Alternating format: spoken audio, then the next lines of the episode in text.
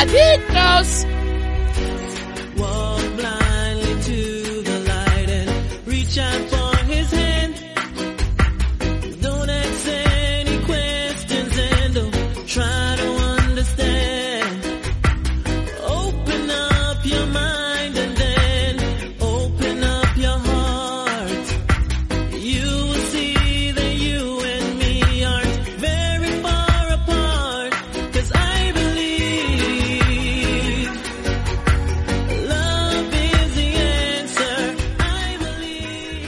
Todos y bienvenidos a una nueva edición, un nuevo programa de MM Adictos.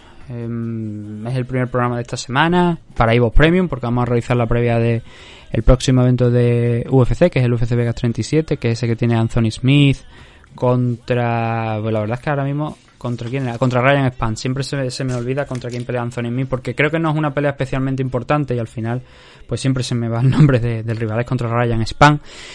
Además de ese combate tenemos otros 14, un total de 15 enfrentamientos. Es mucho, es mucho, no voy a mentir. Vamos a intentar hacer hoy un programa del estilo de lo que hemos venido haciendo últimamente, de no tocar mucho la car preliminar, entrar, leer qué es lo que nos vamos a, encontrar, cuáles son los combates más destacados, los más interesantes de sacar preliminar, los que pueda haber algo en juego, que la verdad es que tampoco es que haya mucho. Pero especialmente nos vamos a centrar en los 6 de la main car, porque es una auténtica burrada. Hacía tiempo que no, veíamos una card de 15 enfrentamientos, tampoco muchísimo tiempo, pero sí que es verdad que los últimos entre combates que se iban cayendo, bien fuera en la semana anterior, en la misma semana o incluso poquitas horas antes de empezar, pues al final eh, se nos quedaban en 10, 12, que es lo que yo creo que es una card estándar, ¿no? Pero UFC dice, no, venga, a todo, a tomar por culo, 15 enfrentamientos. Aunque no le importe la mitad de ellos a prácticamente nadie, pero a mí sí, porque me gusta hablar de, MMA y me gusta hablar de todos los enfrentamientos que, tiene la main car, pero es, o sea, la, la car del evento, incluyendo, incluyendo los combates de la car preliminar. Pero hoy va a ser un formato un poquito más reducido porque si no estaremos aquí dos horas, dos horas y media, es jueves, esto quiero que salga hoy en la misma tarde de este jueves, editarlo de la manera en la que sea posible, entonces Em, no puedo hablar de todo completamente, como comprenderéis.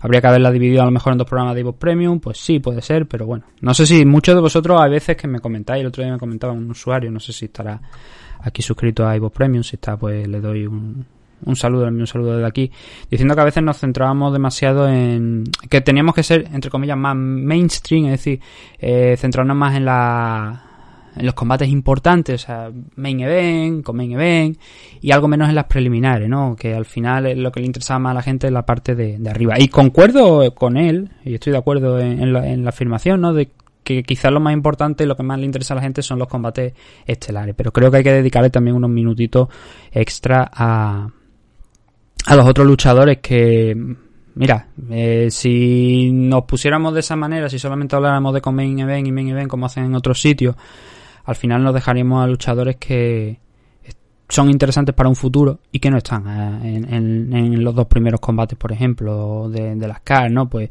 por ejemplo, Chris Daukaus cuando empezó en, UFC, o Tom Aspinal, ¿no? Son luchadores que poquito a poco han ido cobrando importancia y que hemos puesto nosotros en alerta a la gente, pues viendo y hablando de ellos en las previas y en los programas, ¿no? Entonces estoy de acuerdo en parte con eso, pero por otra parte creo que hay que dedicarles también unos minutitos. Entonces hoy lo vamos a hacer de esa manera, vamos a hablar un poquito menos de la car preliminar, vamos a hablar un poquito de la main car más. Lo que quería comentaros es que, bueno, a ver, hace prácticamente un año, esto se puede decir que sería el inicio casi de la duodécima temporada, ¿no? Vamos ya rumbo de los 12 años de, de MM Adictos.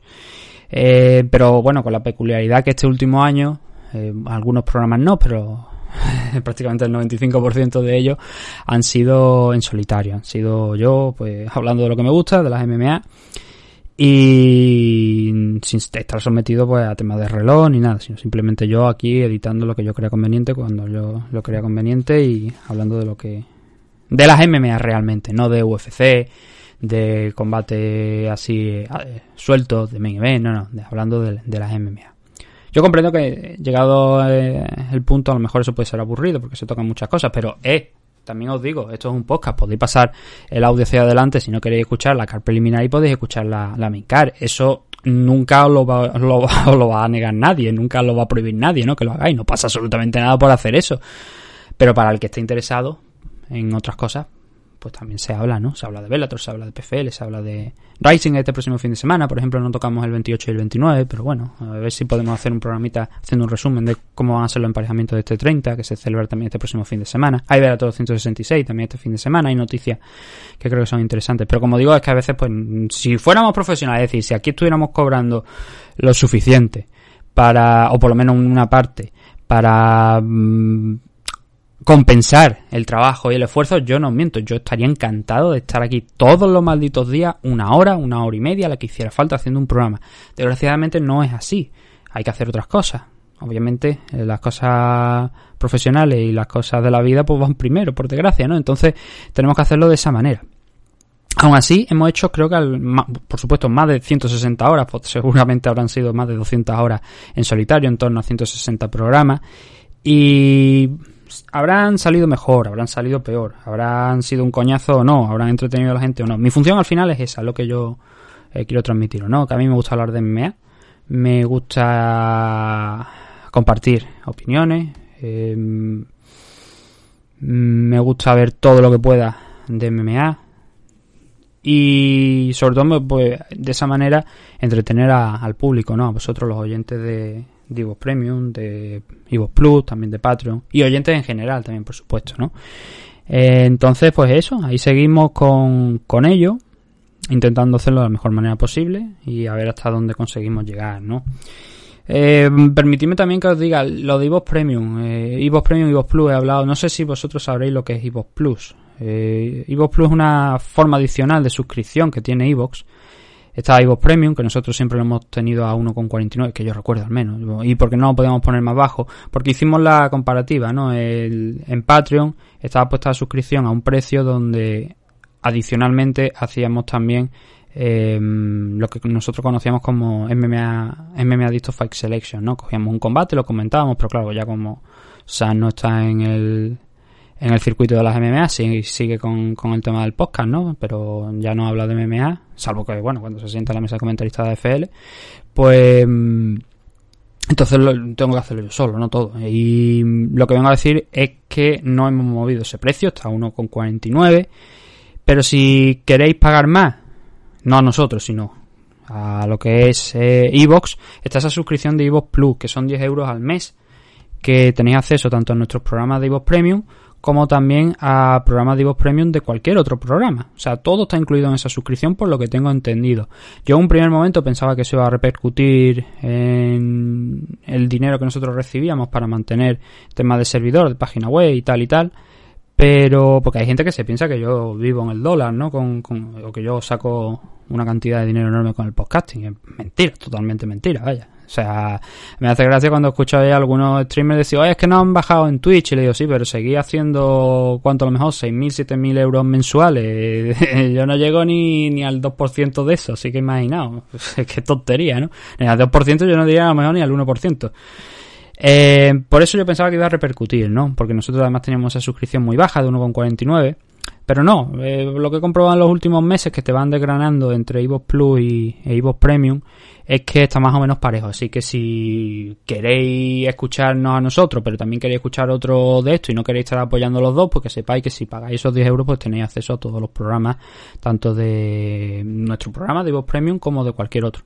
Eso que vaya ahí por delante y siempre claro, ¿no? Eso, esa es otra de las características que creo que define también a me Adicto, eh, la claridad y, entre eh, comillas, yo diría la honestidad, la realidad, ¿no? De decir, estas son las cosas y, también este último año por ser honesto y decir la verdad y decir lo que pienso y eso también pues me ha generado problemas que yo creo que hablando se solucionan las cosas, pero bueno, hay gente que no quiere solucionarlas y tampoco voy a perseguir yo ya a esta altura. Tengo problemas más importantes que solucionar que el cabreo de eh, un promotor, un luchador, un entrenador, lo que sea, con algo que se ha dicho aquí en el programa, porque eso es algo que llevo haciendo desde el principio. Decir lo que yo creo que es conveniente casi siempre sin faltar al respeto. Hay veces que hay unas líneas que se cruzan, que eso también lo tengo que admitir, pero por lo general siempre diciendo si algo me ha gustado, si no me ha gustado, cuando no me gusta lo digo, cuando me gusta lo digo, cuando algo se dice, cuando algo no, no va bien, pues también lo, no me parece bien, pues también lo comento y creo que no hay problema ninguno con ello, ¿no? Oye, son opiniones y, y eso está ahí y siempre se ha invitado aquí a cualquiera que tenga una opinión diferente a compartirla. El caso que no me voy a enrollar más, simplemente eso, daros las gracias por este último año, por seguir ahí, por haber estado apoyando el programa, tanto a colaborar con, con el programa.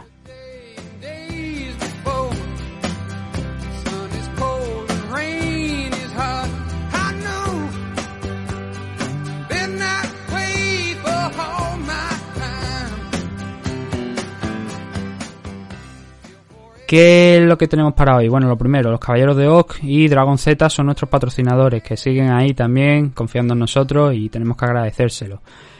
Hoy al ser programa de Premium no vamos a desarrollar la promo, pero bueno, siempre tenemos que agradecer a nuestros patrocinadores. Vamos a hablar de UFC Vegas 37, si os parece, ¿vale? Vamos a empezar ya después de estos 10 primeros minutillos que hemos hablado que bueno, haré una versión más corta para, los próximos programas que sean gratuitos, os lo advierto ya, por si lo queréis salta para próximos programas cuando empiece a hablar de eso.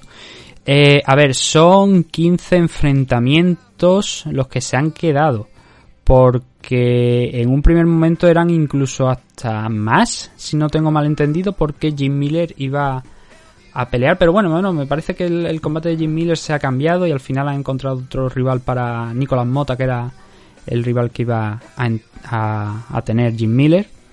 Y hay combates que se han alterado, por supuesto. Emily Whitmire, que es la primera en abrir la velada, la primera luchadora que en el primer combate, quiero decir, de, esta velada, la car preliminar, iba a enfrentarse contra Cory McKenna. Al final va a verse las caras con Hannah Goldie. Eh, Jim Miller iba a pelear contra Nicolás Motas, como digo, y ahora va a ser contra Cameron Van Camp, va a ser el rival del brasileño, de Nicolás Mota. Montel Jackson iba a pelear contra Gerel. Ese combate creo que se ha caído, sí. Ese no, eh, ha entrado Jay pues ya digo, por la car preliminar muy muy rápido. Pero bueno, vamos a ir viendo cómo pelea bastante. Eh, bueno, a ver, Cory McKenna venía con 6-1 de récord y lo que pasa es que Cory es muy jovencita, es un joven talento y Emily Whitemire, pues bueno, era como una piedra ahí en el camino para, para Corin McKenna. Pero Hannah Goldie, digamos que tampoco se queda demasiado atrás, pero sí que es verdad que es diferente a Corin McKenna, porque mientras Cory es una luchadora, como digo, 21 años y es más mirando hacia el futuro, Hannah Goldie ahora mismo también es jovencita, desde luego no tanto como Cory McKenna, 29 años, pero viene de perder sus dos últimos enfrentamientos. Además, sus dos últimos enfrentamientos son precisamente los dos que ha tenido aquí dentro de, UFC, contra Miranda Greyer y contra Diana Belvisa. Eh, eso le da ese 5-2 de récord. Emily White ya es lo que os digo, lo que os estoy comentando, tiene un 4-4 de récord. Aquí en, en UFC, bueno, pues participó en un Ultimate Fighter. Eh, aquel de donde se proclamó campeona en la final en la final de la división Flyway, que era el de Nico Montaño contra Sillara Oban, que ya sabe que Rosa Modafferi entró por, por Sillara por problemas en el corte de peso.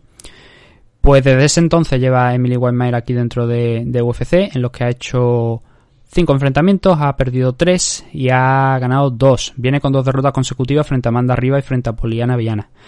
Eh, son rivales interesantes, son rivales fuertes, ¿no? Entonces tampoco se le puede achacar a Emily Whitemire el haber perdido contra rivales, digamos, débiles.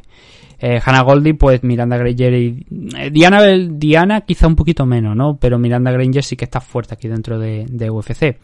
4-4 eh, de récord, Emily Whitmire, 5-2 Hannah Goldie y las apuestas están aquí en favor de Emily Whitmire. Quizás porque Hannah Goldie pues viene con poquito tiempo de, preparación porque ha sido cosa de poquito, muy muy poquito tiempo. Ahora mismo no sé si era una semana aproximadamente, me parece que era lo que eh, lo que habían tenido de, cambio de rival, ¿no? De, haber entrado Hannah Goldie aquí. El margen, eso sí, tampoco es muy amplio. 1.80 para Emily Whitmire, 2.05 para Hannah Goldie en este primer combate de la velada en 125 libras en la división Flyway. El segundo, el segundo enfrentamiento es de Gustavo López contra Hailey Alaten. También nuevamente tenemos dos luchadores que ya han disputado varios combates aquí dentro de UFC. Gustavo López llegó a ser campeón de la división Bantamweight de eh, Combate Américas en aquel momento. Ahora ya sabéis que se llama Combate Global. Y entró en UFC pues si no recuerdo mal, también fue en Short Notice, con muy poquito tiempo de preparación. Lo hizo contra Mera Billy, un magnífico wrestler, y acabó perdiendo aquel combate. Luego ganó el segundo contra Anthony Birchak y en marzo de este año cayó derrotado frente a Adrián Yáñez, pero ya sabemos que Adrián es, eh, bueno, es espectacular. La pegada que tiene ese hombre y, la capacidad que tiene de resistencia lo vimos en su último combate contra Randy Costa, donde hubo momentos donde no estaba del todo bien, pero luego en el segundo acabó siendo capaz de, derrotar a, Randy, ¿no? Entonces, eh, perder contra Adrian y perder contra Mera Billy, aunque Adrian ahora mismo todavía no está ni siquiera dentro del top 15, no hay nada de vergonzoso en, ello, ¿no? hay nada por qué sentir vergüenza o por decir, ay, es que ha perdido contra un rival fuerte. Eh, o sea, débil, que quería decir. Hayley Alaten tiene un 14-8-1 de récord y viene de perder contra Casey Kenny en su último combate. Anteriormente había ganado los dos, eh, le fue muy bien en Raw FC cuando estuvo allí en Corea peleando. De hecho, solamente tuvo una derrota en el tiempo que estuvo en Corea, que fue contra Kaya Sakura, que ahora mismo, pues, como bien sabéis, pues anda por Rising, que llegó a ser campeón de la División Bantamweight hasta que se lo quitó Kyoji Horiguchi nuevamente. De eso vamos a hablar en otro programa porque había unas noticias por ahí, hay actualizaciones sobre Kiyoji Horiguchi, se decía que había dejado el título vacante, se decía que, que bueno, en resumen ha firmado por Velator y, no, no ha dejado el título vacante, que se sepa de momento, sigue pudiendo pelear por lo menos una vez al año eh, allí en, en Rising. Entraremos en más detalle como digo en otro, en otro momento.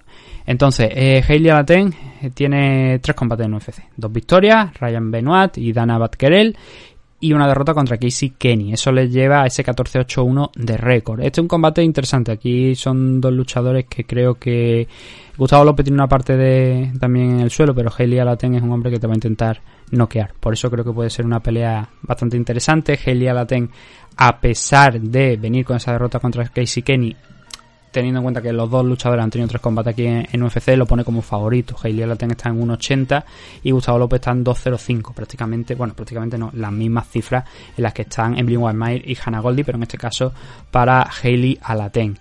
Eso es en 135 libras, seguimos subiendo, tenemos en 170 división welterweight a Impact Sanganay contra Carlston, Carlston Harris. Eh, hay que comentar que, bueno, Impact Sanganay peleó hace unos cuantos meses eh, derrotando a Sasha Palannikov. Pero Impact Sanganay creo que todo el mundo lo tenemos en mente como ese luchador que cayó noqueado frente a Joaquín Buckley por esa patada espectacular de abajo arriba con una coz, literalmente, porque fue una coz que le pegó eh, giratoria en, el mentón y que lo noqueó. Por lo demás, pues Impact Sanganay ha conseguido dos victorias, esa de Sasha Palannikov y una en su combate de debut contra Maki Pitolo y perdió contra Joaquín Buckley. Todo eso, bueno, en 2020 esas dos primeras, esas dos peleas contra Buckley y Pitolo y luego la de Sasha Palannikov como estamos diciendo en abril. Le lleva un total de 9-1 de récord, un luchador que también intentó entrar por dos veces en UFC a través de Danaway Contender Series y eso sí, a la segunda, el año pasado ya lo consiguió. De hecho no pasaron ni 18 días hasta que eh, se subió nuevamente a la jaula ya después de esa victoria frente a frente a Anthony Adas en el Contender Series para enfrentar a Maki Pitolo. Fue muy poquito tiempo de preparación lo que pasó entre un enfrentamiento y otro.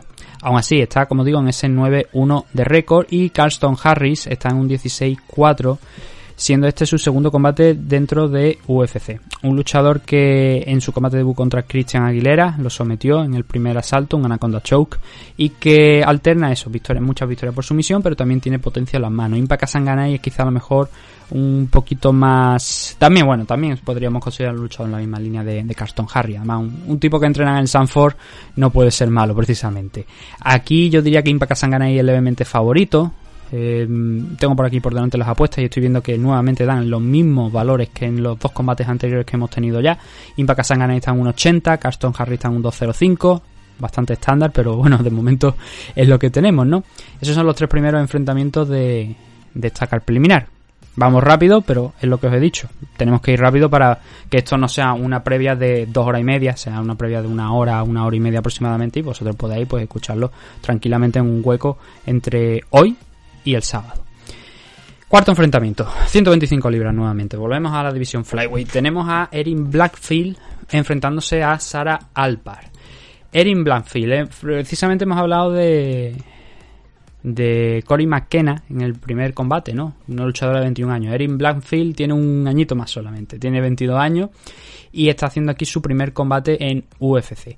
Pero hay que decir yo al menos lo, veo de esta manera, ha brillado, la verdad, en, Invicta, donde ha estado, no ha conseguido ganar el título, pero para su juventud teniendo en cuenta que solamente ha perdido un combate que fue contra Tracy Cortez, que el resto de enfrentamientos los ha ganado, tanto en Invicta como en otras compañías, ese 6-1 de récord lo sitúa en una muy buena posición. Una luchadora también de futuro, como, como Cory McKenna. Quizá Cory McKenna es un poquito, yo me atrevería a decir un mejor luchadora que Erin Blackfield, pero bueno, son las dos muy jóvenes, todavía muy pronto para juzgar el desempeño dentro de la jaula de una y otra a grandes rasgos, ¿no? Así que se pueden comentar cosas positivas, pero bueno, ahí van. Insisto, este es el combate de debut de Erin Blanfield aquí dentro de, UFC y hay bastante hype. El combate, este, esta pelea realmente, a ver, se, celebraba aquí y Erin Blanfield debería haber debutado no aquí, sino hace tiempo. Lo que pasa que eh, su rival, en aquel caso Norma Dumont, dio eh, se pasó del peso pactado para la pelea y al final la pelea pues acabó cancelada. No hubo posibilidad, por tanto, para, para Blanfield de, estar en, en aquel enfrentamiento. Por eso digo que este va a ser su combate de debut, sí, pero que podría haber sido em, otro hace unos meses si se hubiera disputado. Sara Alpar tiene un 9-5 y eso sí, ella ya tiene un combate aquí dentro de UFC, que fue contra Jessica Rose Clark en septiembre del año pasado y que acabó cayendo en el tercer asalto, siendo noqueada por, por Jessica. En este 2021 ha estado a punto de tener dos combates. De hecho, bueno, este enfrentamiento contra Erin Blanfield se iba a celebrar en el pay-per-view de la próxima semana, pero se ha pasado a este.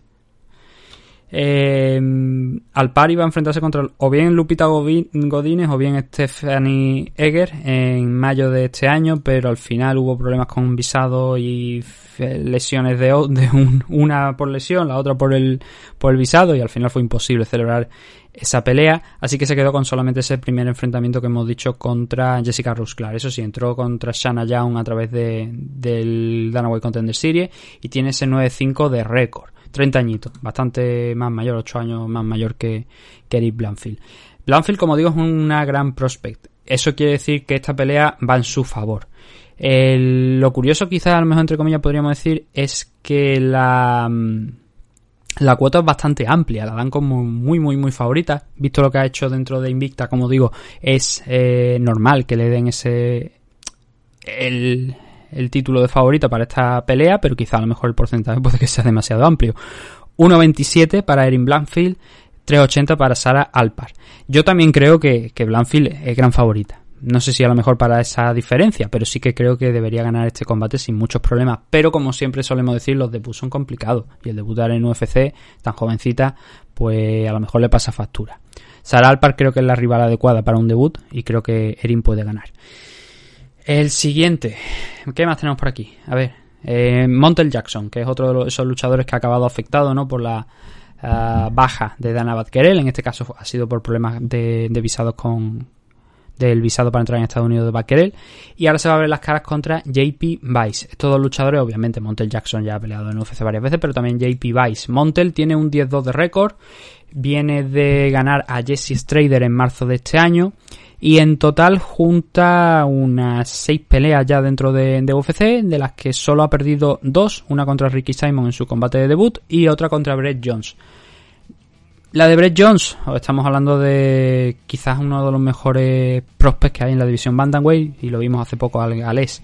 La de Ricky Simon, pues también es un luchador con bastante potencial que poquito a poco está creciendo. Desde luego, yo creo que Brett Jones eh, em, es un luchador de futuro mucho mayor, mucho más relevante que Ricky Simon, pero ambos luchadores se mueven también en la misma línea. Luchadores que le gusta el suelo, pero que también tienen un, striking bastante técnico, bastante trabajado, ¿no? Eh, JP Vice. Eh, JP Vice tiene un 9-3 de récord y viene de debutar contra Bruno Silva en marzo de este año y perder. De hecho, creo que en aquella car estuvo también contra. O sea, estuvo tanto él como su esposa dentro de aquella de aquella car, de aquel evento en Las Vegas que fue el UFC Vegas 22 y que tuvo sí a Cheyenne Vice en, también en la, en la main car. Em, ¿Qué queréis que os diga? Este enfrentamiento, pues la diferencia es masiva en favor de Montel Jackson.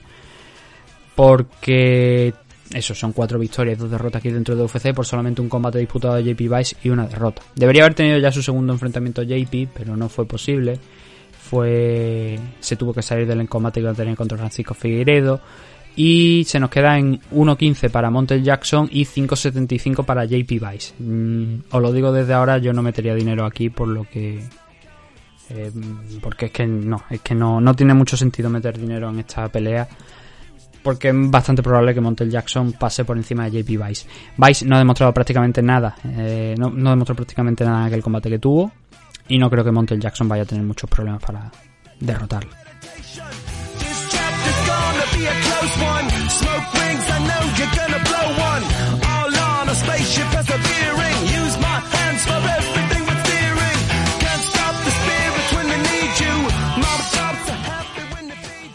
Nicolás Mota frente a Cameron Van Camp en 155 libras.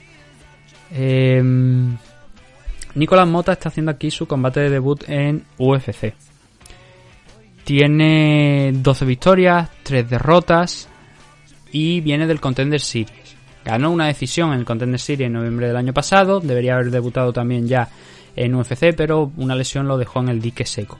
Iba a pelear contra Jim Miller en un combate que habría sido bastante interesante porque eso nos sirve para medir en qué nivel está Nicolás Mota, que por cierto no lo he mencionado, también participó en un Ultimate Fighter Brasil, pero nos habría servido para medir el nivel de, Mota ya contra alguien importante directamente en su primer combate aquí dentro de, UFC. Aún así, eh, fuera de la compañía tiene una victoria frente a Joe Solecki, que es un luchador que también tenemos aquí dentro de, UFC y que no le va nada mal porque ha ganado sus cuatro primeros, no, sus tres primeros, perdón, enfrentamientos aquí dentro de, de UFC, precisamente el último contra Jim Miller. Así que habría sido interesante ver esa vara de medir, ¿no? Eh, de Jim frente a, a, Nicolás Mota, frente al brasileño. 12-3, muchas victorias también hay que decir por finalización y casi todo por KO.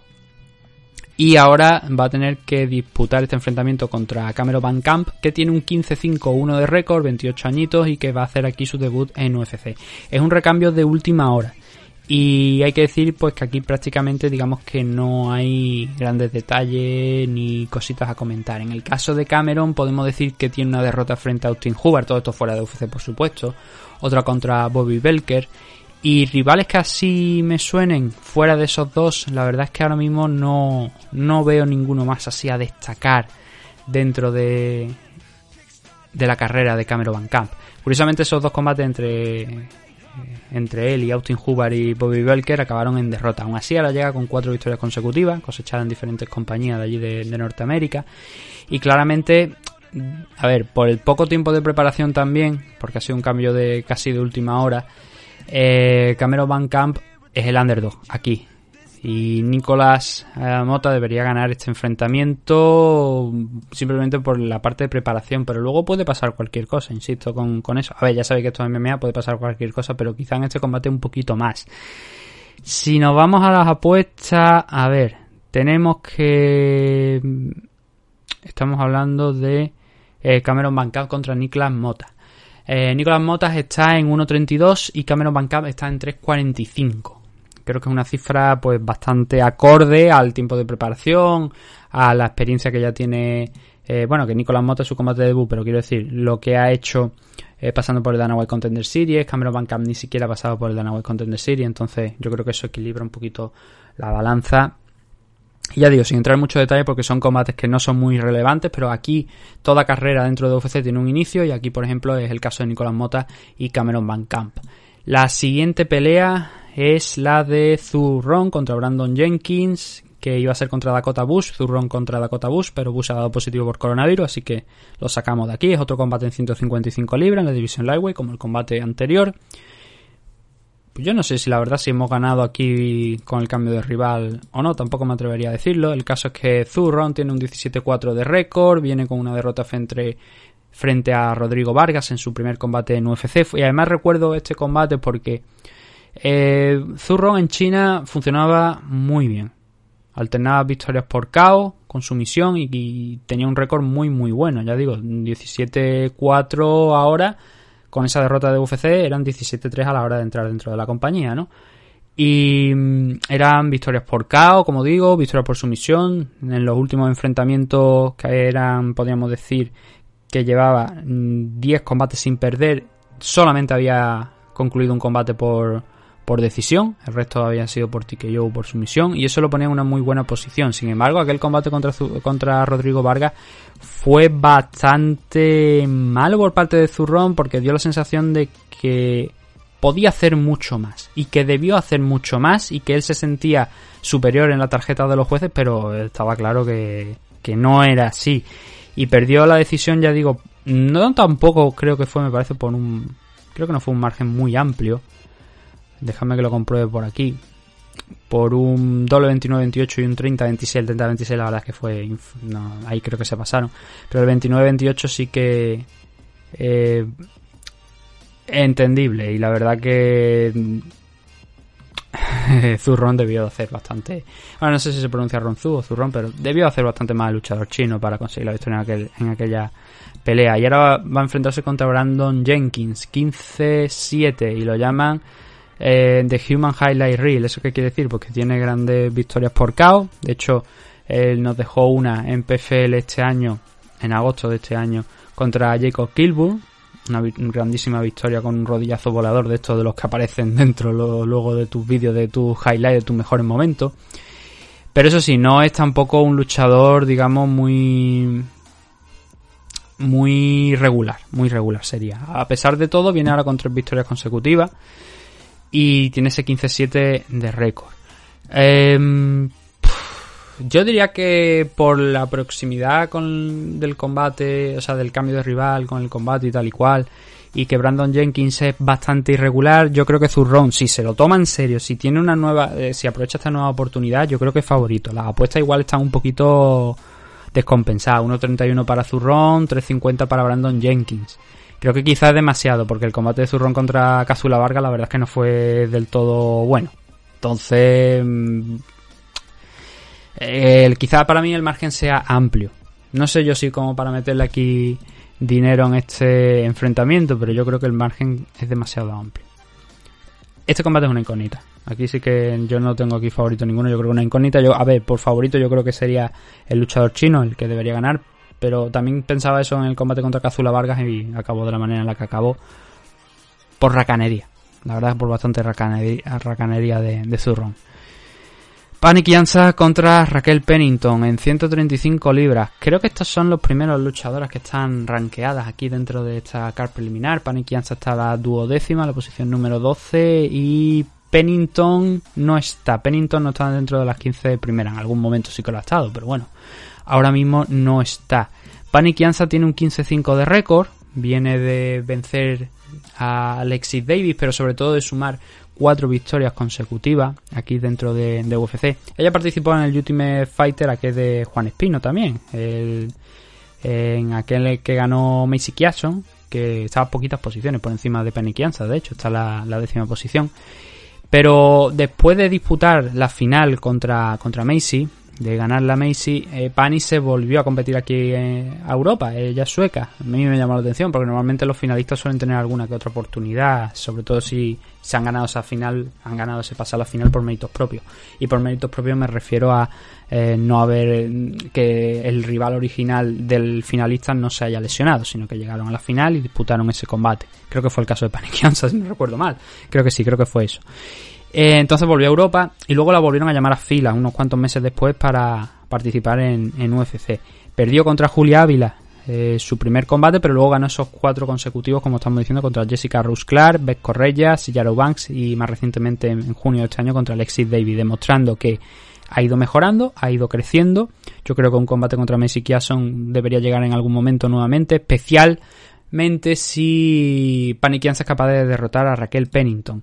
Pennington tiene ahora mismo un 11-8 de récord y le pasa como, por ejemplo, a Brandon Jenkins, ¿no? Es una luchadora bastante irregular. Tuvo una época muy buena aquí dentro de, UFC, derrotando a Jessica Andrade, Beth Correia, Elizabeth Philly, Misha Tate, cuatro victorias consecutivas, la acercaron al título. Amanda Nunes le dio una paliza, se puede decir que, fue así, fue una auténtica paliza a Amanda Nunes, tanto que... Eh, digamos, no recuerdo incluso si tiraron la, la toalla en el quinto asalto porque Pennington con mucho corazón, sí, pero se estaba llevando una paliza y quizás la esquina debería haber actuado antes porque no iba a llegar muy lejos Pennington. Así mostró mucho corazón para llegar al quinto asalto, eso sí, para acabar siendo derrotada. A partir de ahí empieza esa irregularidad, ¿no? Pierde contra Germain de Randamier, que también, como sabéis, pues sigue en la primera posición de los rankings de, de UFC Hablamos de la división Bantamweight, por supuesto. Venció a Irene Aldana en una decisión dividida, muy controvertida también. Perdió contra Holly Holm y luego, como estamos diciendo, en junio del año pasado derrotó a Marion Renault. Pero Marion Renault ya sabéis que se ha retirado recientemente peleando contra Misha Tate, perdiendo contra Misha. Y Raquel Pennington desde ese entonces pues ha estado de baja. Con ese 11-8 de récord, teniendo en cuenta que Pani Kianza viene al alza, que cada vez está mejor y que Kianza podemos decir que es una luchadora que está en el mismo peso de, de Pennington, sí, pero quizás algunas libras por encima. Y yo creo que Kianza, que es una luchadora que es completa, bastante completa, yo creo que tiene posibilidades de ganar a Raquel Pennington. Sin embargo, las apuestas dicen lo contrario. Vemos que Raquel Pennington está en 1.77 y Pani Kianza en un 2.10. Si cogemos a Raquel Pennington, que no está dentro de las 15 primeras, vale, y que viene de, viene de ganar a, a Marion Reno, que no es una luchadora que esté, ahora ya porque está retirada, pero quiero decir, en aquel momento no estaba tampoco en su mejor momento y me la pones por encima de Paniquianza, aquí hay algo extraño en las apuestas. Pero bueno, insisto, 1.77 para Raquel Pennington, Paniquianza está en 2.10. No sé si vosotros lo veis de la misma manera. Yo, es verdad que Raquel Pennington quizás tiene a lo mejor un poquito de más nombre, como digo, porque ha derrotado a, a Misha y ha derrotado a, a Jessica Andrade. De hecho, me parece que aquel combate contra Misha Tate fue el último combate de Misha Tate antes de este, de este parón, ese retiro. Sí, eh, fue el último, ¿no? Aquel momento donde Misha Tate dijo que ya no tenía lo suficiente para seguir peleando. Pero bueno, ha tenido sus victorias, sus derrotas y además victorias importantes, así que yo creo que de eso se sirven para darle este este combate a Raquel Pennington en las apuestas. Y el último enfrentamiento de estos nueve que tenemos en la car preliminar, y lo hemos hecho creo bastante rápido, hemos estado en torno a los 25 minutos para acabar de hablar eh, de esta car preliminar, es Tafon, ¿no? Tafon, no sé la verdad cómo se pronuncia, Tafon en Chukwi frente a Mike Rodríguez. También otro combate donde aquí hay dos luchadores que ya han peleado previamente en, UFC. Mike Rodríguez con un 11-6 de récord además viene de, bueno, perdió contra Danilo Márquez de manera, digamos, legítima, es decir, una manera real, contundente, pero tuvo aquella polémica contra Ed Herman, aquel combate donde Mike Rodríguez noqueó a Ed Herman, lo mandó a la lona, pero Ed Herman fingió, fingió que le habían pegado un rodillazo ilegal y en ese momento el árbitro paró el, el combate para revisar, bueno, para, para tomar una decisión, pensaba que había sido un golpe ilegal. Y de hecho, eso, eso hubo una serie de enfrentamientos en esos meses, semanas quizás incluso diría, donde a partir de ahí cambiaron las, nombras, las normas. Se puso el instant replay en condiciones para que se pudiera revisar, alguien que estuviera revisando eso, luego se podía tomar una decisión, precisamente porque habíamos estado en enfrentamientos polémicos y este German contra Mike Rodríguez que os estoy comentando fue uno de ellos. Fuera de eso, Mike Rodríguez, eh, la verdad es que aquí en UFC, desde que entró a través de Dana White Contender Series allá por 2017, eh, bueno, no tampoco es que le haya ido excesivamente mal, pero sí que está en negativo. Tiene cuatro derrotas, un no contest y dos victorias. Las dos victorias son frente a Adam Milstein y Marcin Pragnio. Quizá la de Pragnio pueda ser la más interesante. Dos victorias espectaculares. La de Germán, como insisto, eh, lo tenía finalizado y creo que el árbitro debió darle la victoria. Pero pasó lo que pasó y al final acabó siendo sometido en un combate pues, que tuvo muy mala suerte.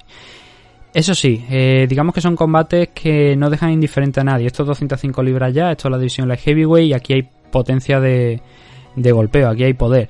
En esos combates que ha tenido aquí dentro de, UFC, que como os estoy comentando son 7 en total, 5 de ellos han acabado antes del límite, para bien o para mal. Eh, las dos últimas derrotas, esa de Germán contra Danilo Márquez y la de Danilo Márquez también, acabaron por sumisión. Contra Dan Unjon, la derrota inmediatamente anterior a la de Marcin Pragnio, aquella fue una, un caos en favor de, de Dan Unjon y su combate de debut contra Devin Clark y el de John Allen fueron dos decisiones. El de John Allen fue un no contest, al final se cambió ese, ese resultado. Em, es un combate es un combate de eso, de, un noqueador como Mike Rodríguez frente a un Typhon en Chukwi con un 5-1 de récord que viene de perder contra Jun John Park por una decisión mayoritaria en contra de, eh, de Typhon y con una victoria frente a Jamie Pickett, que fue su combate de debut en UFC. Poquito, muy poquito lo que ha demostrado de momento Typhoon Chukwi aquí, pero también es verdad que Mike Rodríguez no llega en un buen momento de forma. Por fortuna, para Mike Rodríguez este es un combate de dos noqueadores, de dos tíos que van a, ir al choque, a intercambiar. Eso hace pues que este teóricamente sea un combate eh, aparentemente bonito de ver. Para mí favorito aquí sería Mike Rodríguez, pero nuevamente las apuestas me contradicen, eso sí, no por mucho. Eh, Typhon Chukwi está en 1.83, Mike Rodríguez está en 2, en 2.0, ¿no? Así que no hay mucho margen de diferencia entre las apuestas entre las cuotas de uno y otro, pero eso sí, a favor de, de Typhon Chukwi. Pero como digo, los dos juntan muchísimas victorias por KO. Eh, y también en el caso de Mike Rodríguez alguna por sumisión, pero juntan muchísimas victorias por finalización. Y eso debería volver esta pelea pues un poquito más interesante. Combates así que yo diría que tengáis que ver ahora ya para cerrar esta parte de la car preliminar y meternos con la main car. Combates que yo destacaría, pues a ver, el Erin Blankfield eh, contra Sara Alpar, yo creo que es interesante ver a Erin Blanfield. Ya os digo que es una de las prospects que vienen de Invista con un poquito de más futuro, más interés y creo que hay que echarle un vistacito. El Nicolas Motas contra Cameron Van Camp, teniendo en cuenta que estamos hablando de dos debutantes, también puede llegar a ser interesante. El Zurron contra Brandon Jenkins, si ambos se lo toman en serio, eh, más por la parte de Zurrón, como digo, que se llevó una paliza contra Cazula Vargas también. Eh, no a ver, no fue una gran paliza que digamos, pero sí que dejaba que, que Cazula le metiera muchos golpes. Sin embargo, tampoco es que le hiciera mucho daño Vargas a, Ron, si no recuerdo mal. Pero Ron basó una estrategia de ser muy pasivo, de buscar golpes individuales y también intentar llevar en alguna ocasión la pelea al suelo. Y eso al final es que no, no podía darle un buen resultado. Pero yo destacaría Incluso, bueno, este Typhoon Chugui contra Mike Rodríguez está recomendado verlo. Es el main event, por así decirlo, de la car preliminar, ¿no? Pero Zurron contra Brandon Jenkins, Nicolás Mota contra Cameron Van Camp por ver el combate de debut de, de ambos aquí dentro de UFC y ver por dónde pueden ir los tiros. y el combate de Erin Blanfield yo sería el que más destacaría de aquí. Eso no quiere decir que los demás combates no merezcan la pena. Hay algunos que igual menos, ¿no? El Emily White contra Hannah Goldie a mí no me parece que valga mucho la pena, pero por ejemplo Gustavo López contra Helio Laten pues puede ser un combate entretenido, Impact Sanganay contra Carlton Harris si empiezan a intercambiar golpes pues eh, también puede ser agradable de ver, Montel Jackson yo creo que debería pasar por encima de JP Vice, así que por eso no lo meto en combate aceptable. Y bueno, también está la historia de Pan y Kianza, ¿no? De contra Raquel Pennington. Es un combate que Kianza debería ganar para seguir escalando, para seguir manteniéndose ahí, sobre todo porque Pennington ahora mismo no está ni dentro de los rankings, ¿no? Y es su primer combate en más de un año, así que debería ser capaz de, de derrotar. Pero bueno, al final esas son las historias principales que veo yo de esta car preliminar.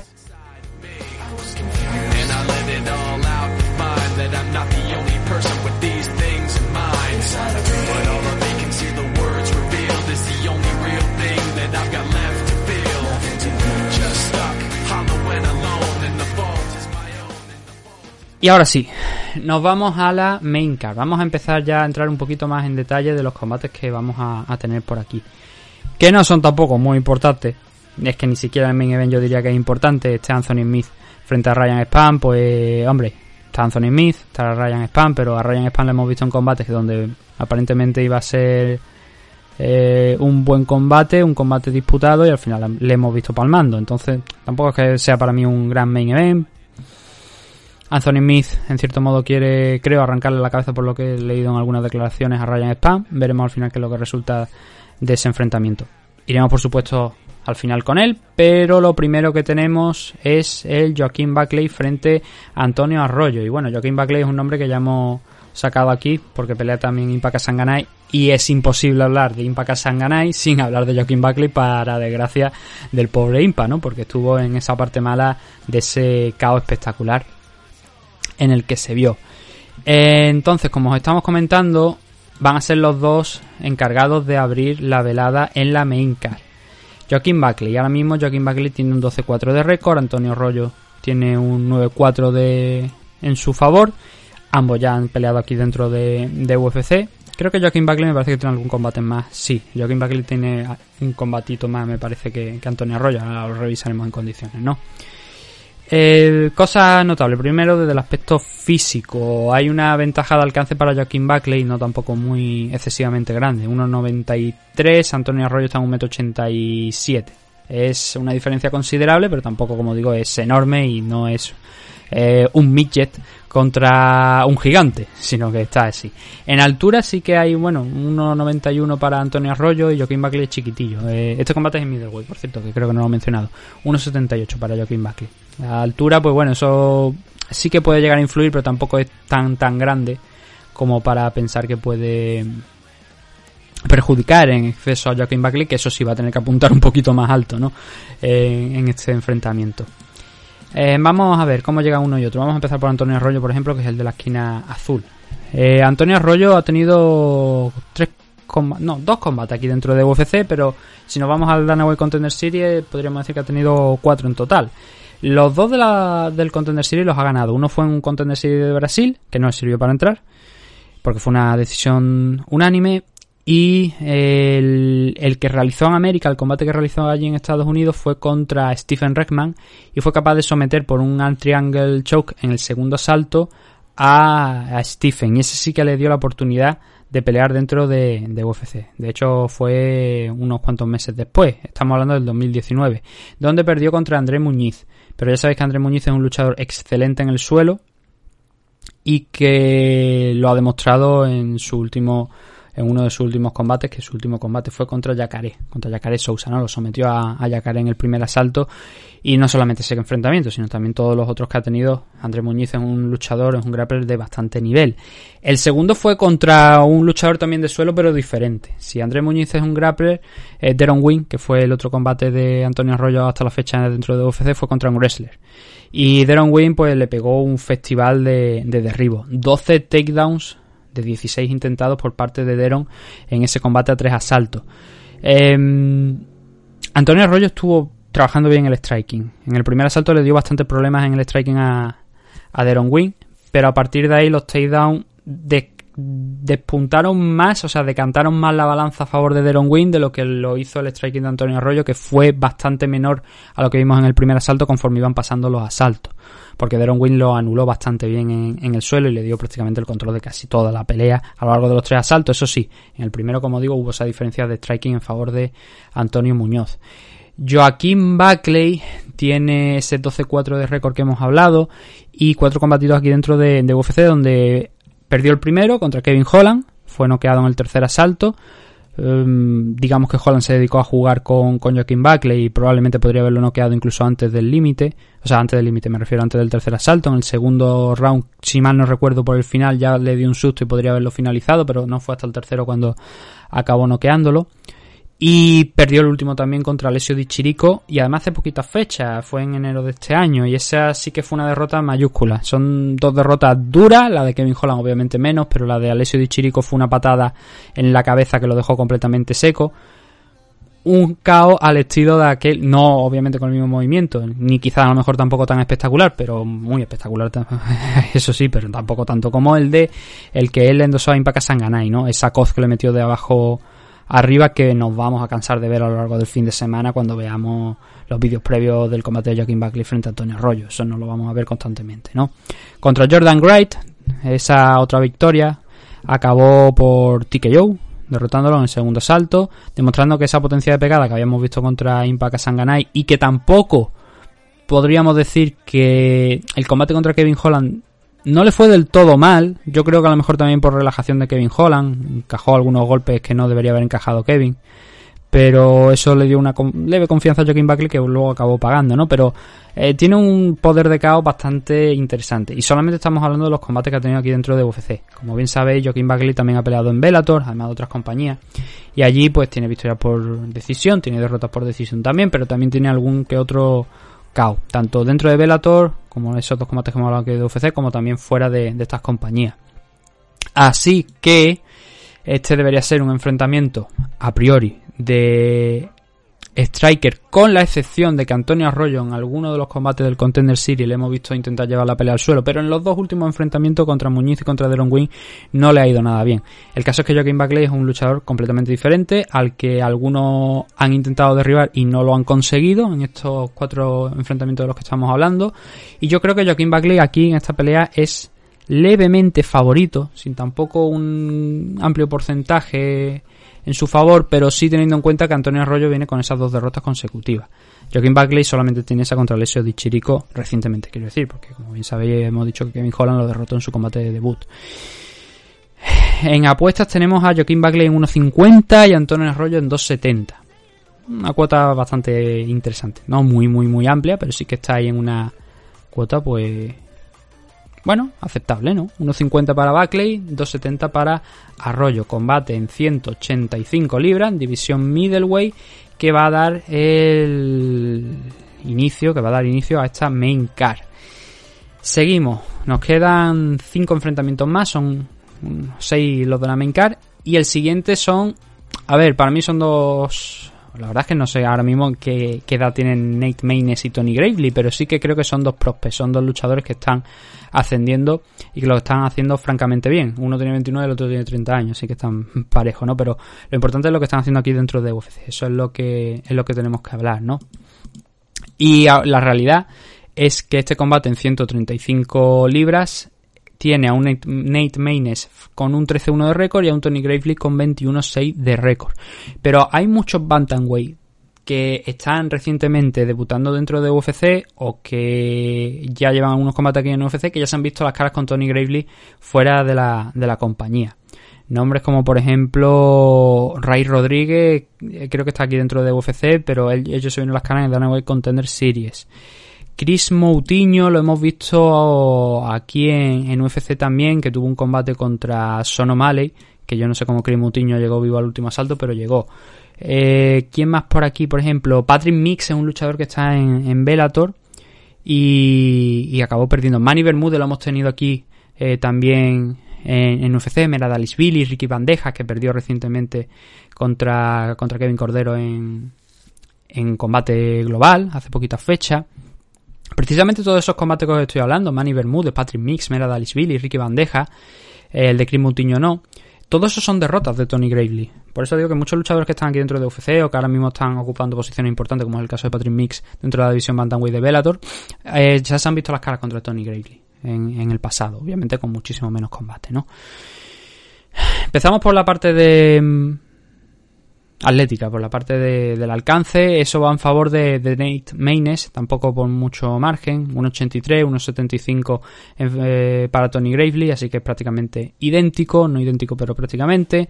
En altura Nate Maynes está en 1.78 y Gravely es 1.65 un poquito más bajo. Empezamos a hablar de, Tony Gravely si, os parece. Y es eh, el pack completo. Yo en el caso de Tony Gravely diría que es el pack completo. Aquí en UFC solamente ha tenido tres combates, más aquel de la Content de Serie contra Ray Rodríguez, acabó por TKO, pero es un luchador que le encanta derribar, le encanta trabajar en el suelo también el, Gran and Pound, y que eso sería las dos em, los dos grandes campos, las dos grandes áreas de Tony Gravely. Un luchador que ya digo, que se mueve muy bien en el suelo, que tiene bastantes recursos en el suelo y que le encanta el derribar y el golpear. Tanto es así que la única derrota que tiene aquí dentro de UFC en esos tres combates ha llegado contra Brett Jones. Pero incluso en aquel enfrentamiento contra Brett Jones, habiendo perdido el combate por sumisión, vimos a un Gravely capaz de arrastrar al Gales al suelo, capaz de apretarle la, las tuercas y que quizás a lo mejor podría haber llegado a disputarle la decisión en, tras los tres asaltos. Un, eh, tuvo un muy buen asalto, un muy buen segundo asalto Tony Gravely en el suelo, trabajando con, con, el striking y con esos takedowns. Y Brett Jones es precisamente quizá a lo mejor un rival para tener en cuenta si, si estamos hablando de, de grappling. Como he dicho en algún punto de este de este análisis, de esta previa, que ya ha salido el nombre de Brett Jones. Brett Jones es uno de los grandes prospects ahora mismo dentro de, UFC. Y ser capaz de derribarle y ser capaz de tenerle en el suelo y trabajar con él es mérito de Tony Gravely. No consiguió la victoria, acabó siendo sometido en el tercer asalto, pero es una cosa para tener en cuenta, ¿no? El suelo de, Tony Gravely cuando ya empiezas a lucir bien contra gente como Brett Jones, que es un muy buen grappler. Contra Geraldo de Freitas lo derribó siete veces antes de conseguir ganar aquel combate por decisión dividida, donde precisamente le fue mejor en el suelo que en standing. Y contra Anthony Birchak le pegó un repaso en, abril de este año, derribándolo, golpeándole y al final acabando eh, la victoria, eso sí, la consiguió en, standing, pero lo tuvo mucho tiempo en, el suelo trabajando con él, y eso al final pues generó un desgaste de Anthony Birchak que acabó pagando en el segundo asalto, ¿no? En todos y absolutamente todos los combates que hemos visto de Tony Grayley, bien sea en, bien sea en UFC, bien sea en el Dana White Contender Series, hemos visto eso, takedown, takedown y takedown. Pero también hemos visto que lo derriban a él en muchas menos ocasiones y sobre todo el que más ha conseguido fue Brett Jones. Tony Grayley derribó cinco veces, cinco veces a, Brett, Brett lo derribó seis. Así que eso es lo que podemos esperar por parte de Tony Gravely. Obviamente ahora tenemos que ver qué podemos esperar por parte de, Nate Maynes, que solamente ha tenido dos combates aquí dentro de, de UFC. Uno contra Johnny Muñoz, que acabó ganando en una decisión unánime a su favor, en un combate muy muy ajustado, pero que al final acabó imponiéndose por un 29-27 Nate Maynes, cuando ya digo, parecía que no iba a ser capaz de, de ganar aquel enfrentamiento. ¿Por qué? Porque Johnny Muñoz precisamente ejerció un game plan muy parecido a lo que va a hacer Tony Gravely, el ponerle contra la jaula, el ponerle, el intentar derribarle y, y ganar la pelea en base a eso. Y eso es lo que va a hacer que mm, va, a ser interesante de ver, ¿no? teniendo el antecedente de Johnny Muñoz, que tampoco que consiguiera derribar una barbaridad, porque fue más tiempo de control que realmente trabajo en el suelo. Son nueve, en aquel enfrentamiento fueron en torno a, los 10 minutos de, control por parte de, Johnny Muñoz, pero solamente fueron dos takedowns de 16 intentos. Una estrategia similar a la de Tony Gravely, pero no ejecutada a lo mejor al mismo nivel que Tony Gravely pueda llegar a ejecutarla.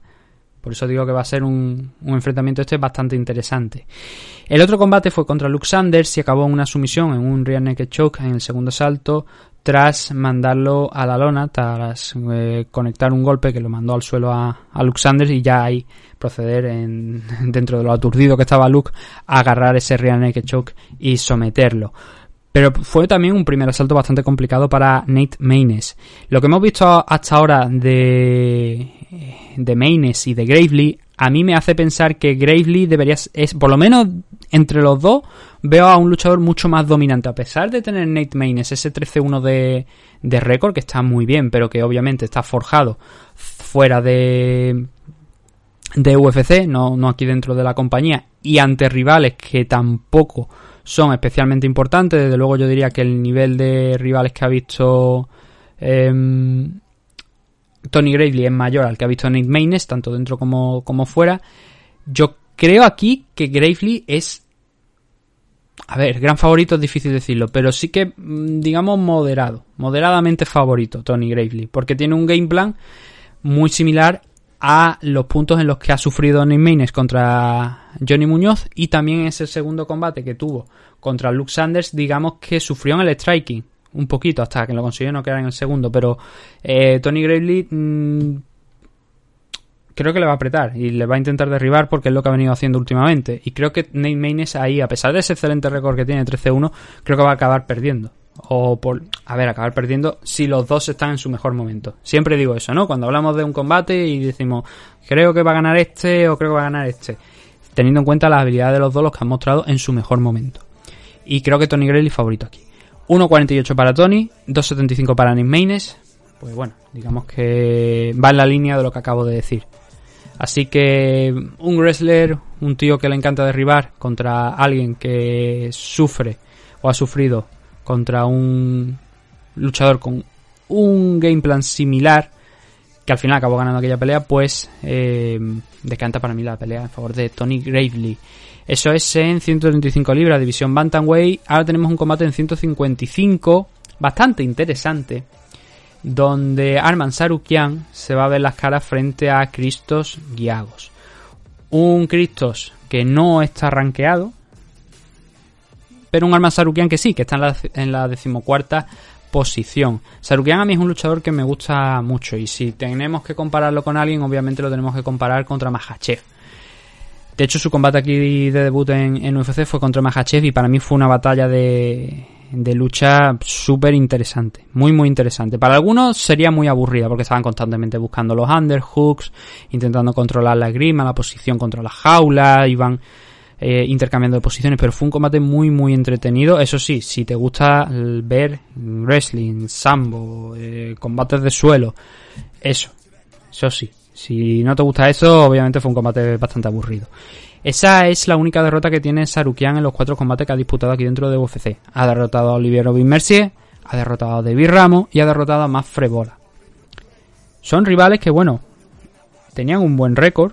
Frebola, Ramos, Olivier Robin Mercier. Pero desde luego a lo mejor alejado del S16-2 de récord que tiene ahora mismo Arman Sarukian. Es uno de los mejores wrestlers, como digo, fuera de gente como Hachev, como eh, Gregor Gillespie. Y eso es lo que vuelve interesante este enfrentamiento. Ver cómo Sarukian nuevamente tiene un combate que no es contra un rival especialmente importante, pero que en el caso de Cristo Giago le puede venir, eh, o sea, bueno, le puede venir bien. Una victoria aquí frente a Arman Sarukian, yo creo que sí que le catapulta dentro de, del top 15 de la división, o por lo menos lo deja ahí al límite. Eh, eso es la charla preliminar. Ahora vamos con, con más detalle, ¿no? Sarukian, aquí sí que no hay una diferencia de alcance en training, eh, o sea, a favor de ninguno. 1.82 para Cristo Kiago, 1.83 para eh, Arman Sarukian, así que están igualmente igualados. 1.78 en altura para Cristos y 1.70 para Sarukian. Eh, bueno, empezamos por Guiagos. Aquí en, las estadísticas, o sea, según UFC, Cristo Guiagos sería la esquina azul, así que vamos a empezar por él. Eh, Cristo Guiago, 19-8 de récord. Eh, bien sabéis que Cristo Guiago debería haberse enfrentado en mayo de este año frente a Joel Álvarez, pero hubo aquel problema. Ya se comentó cuál fue el problema del visado de, de, Joel que le impidió entrar en Estados Unidos, el conseguir el entrar en Estados Unidos a tiempo para el combate y hubo que cancelarlo, ¿no? Entonces se enfrentó a Son Soriano, Cristo Guiago, y lo sometió en el segundo asalto. Antes de eso, pues bueno, a ver, lo que os digo, Cristo es un veterano aquí dentro de, UFC, no tampoco eh, con una auténtica barbaridad de peleas, pero sobre todo, eso sí, con dos estancias aquí dentro de la compañía, ¿no? La última, obviamente la última le está yendo mejor que la primera. En la primera se vio contra Duriño, perdió, contra Jorge de Oliveira ganó de manera contundente y contra Chris Wade, que a Chris Wade ahora mismo lo tenemos en PFL y en la final del torneo PFL. Así que ya sabéis que se celebra en octubre, os recomiendo que le echéis un vistazo a las finales de PFL. Hay programas ahí. Eh, de hecho, el último programa de PFL que subimos la semana pasada, eh, ese es el último, me refiero de semifinales, y ahí analizamos el combate de la victoria de Wade para entrar dentro de la final. Así que os lo recomiendo que le echéis un, un vistacito si queréis así rápido para saber un poquito de Chris Way, que es un wrestler. Entonces, eh, esos fueron los tres primeros enfrentamientos que tuvo eh, Cristos aquí en UFC antes de que la compañía pues le cortara y ya volver en 2018 donde perdió contra Charo Oliveira. No vamos a comentar nada al respecto. Luego ganó a Mizuto Hirota, a Damir Hazovic, Mizuto Hirota, Mizuto Hirota fue el hombre, si no recuerdo mal, al que Aoki le rompió el brazo cuando no se quería rendir y había ya un bife entre ellos y Siniaoki le puso un hammerlock, empezó a retorcer y hasta que no escuchó el clack no soltó, a lo, tras lo que Siniaoki se levantó, sacó el dedo a pasear, el dedo eh, de la mano, se lo enseñó a Hirota y luego empezó a correr alrededor del ring enseñándoselo a todo el público. Ya sabemos que Aoki siempre es un tío polémico, ¿no? Y aquel caso contra Hirota pues lo hizo. Historia, ¿no? De, las MMA. Pero Giago derrotó a Hirota cuando estuvo aquí dentro de UFC, derrotó a Damir Hazovic, perdió contra Dakar Close y luego volvió otra vez a la senda de la victoria derrotando a Carton Minus y también a Son Soriano en ese combate que debería haber sido contra Joel Álvarez. Un combate donde digamos que Giago sudó para, para derrotar a, Son Soriano, eh, donde tuvo que tirar de, wrestling para conseguir la victoria y de hecho la victoria fue en el segundo asalto con una sumisión, con un dash choke pero la verdad es que Son Soriano estaba controlándole muy bien en el primer asalto, a pesar de, los takedowns, de donde no sacó prácticamente nada Cristo Guiagos. Es precisamente ahí donde Arman Sarukian mm, seguramente va a intentarlo. A ver, Cristos entra dentro de la categoría de wrestler. Es un tío que es wrestler. Sí. Pero claro, es que no. Es que se está enfrentando a lo que yo. al que yo creo que al menos yo lo considero así, uno de los mejores wrestlers de la división, que no siempre en todos los combates recurre a esa estrategia de manera muy activa, pero que eso también genera un problema para sus rivales, porque eso quiere decir que Sarukian está creciendo, está evolucionando. Aquel combate contra Mahache, como digo, fue muy bonito. Hubo mucho wrestling, hubo mucha lucha y muy poquitos golpes. 27 golpes en total, 27 golpes significativos entre ambos a lo largo de los tres asaltos. Pero fue un combate muy bonito. Contra Oliviero y Mercier, Sarukian sacó el wrestling dos takedowns conseguidos, pero también trabajando el striking, demostrando que había habido avances con respecto a aquel combate contra Mahachev, que fueron incluso aún mayores contra David Ramos, al que le dio una auténtica paliza. Fueron más de 60 golpes significativos de diferencia entre, entre uno y otro y vimos a un Sarukian muy muy suelto en striking. Contra Frebola, ahí la historia cambió. También le vimos el, el wrestling, o sea, el, el, striking, pero especialmente lo que volvimos a ver es esa base de wrestling que vimos en el combate contra Mahachev, ¿no? Tan buena. 10 takedowns conseguidos por parte de Sarukian que le dieron el control de la pelea total y absoluto a lo largo de los tres asaltos para acabar derrotando a, a Frebola por un triple, bueno, un doble 30-27 y un 30-26. Muestra el dominio de Sarukian frente a, a Frebola. Con esto, ¿qué es lo que tenemos? Pues que, a ver, no voy a mentir. Eh, si quitando ese combate contra Mahache, Sarukian ha ganado el resto y lo ha ganado de manera eficiente, contundente también, podríamos decir. Tres decisiones, eso sí, porque el que espere que este enfrentamiento sea Sarukian no quedando o sometiendo a, a Cristo Kiago, de momento Sarukian no ha conseguido someter a nadie dentro de, de UFC. Fuera, sí, cuando peleaba por Rusia y, algún combate en Corea creo que llegó a tener también. Ahí en ese, por ese entonces sí que sometía gente. Ahora pues no está sometiendo tanto. Pero bueno, que lo que sepáis que eh, tiene una base de striking también muy buena que ya hemos visto aquí dentro de, de UFC. Para mí Sarukian es favorito, gran favorito para ganar este combate. Cristo Kiago a mí no me llama mucho la atención. Yo creo que en un enfrentamiento entre Joel y Cristo Kiago, yo creo que Joel habría pasado... A ver, pasar por encima es una palabra muy amplia. Es una expresión muy amplia, ¿no? Pero eh, yo creo que Joel Álvarez podría haberlo derrotado. Y además sin demasiados problemas. Eh, entonces yo, Cristo sí, viene con una racha de dos victorias, pero es que no lo considero tampoco una amenaza para Arman Sarukian. Visto lo que hemos visto de Sarukian en, la, en las últimas fechas, en los últimos combates después de, aquel, de aquella pelea contra Mahachev. Eh, Sarukian, de hecho, lo están pagando en 1.13 y a Cristo Kiago lo están pagando 6.50. Una diferencia abismal entre uno y otro. Eh, aún así, como digo, es la carta de. O sea, es el base de Cristo Kiagos a igual no entrar automáticamente dentro del top 15 de la división, teniendo en cuenta que Sarukian está al decimocuarto, podría ser, pero igual no entra, no entraría con una victoria frente a Sarukian.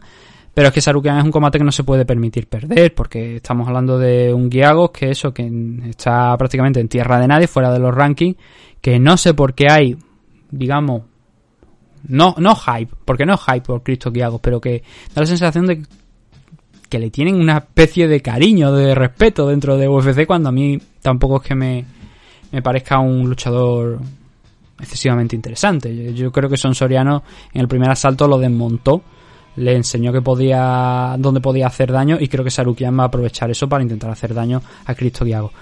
Pero es un combate que va a ir en esa línea, ¿no? Son dos tipos que funcionan muy bien en el suelo, pero que además esa diferencia de striking yo creo que en los últimos combates se ha visto a favor de Sarukian también, incluso sin ser a lo mejor su característica principal. Así que va a ser un combate que yo creo que Sarukian va a acabar ganando. Lo siento, pero lo veo de, de esa manera.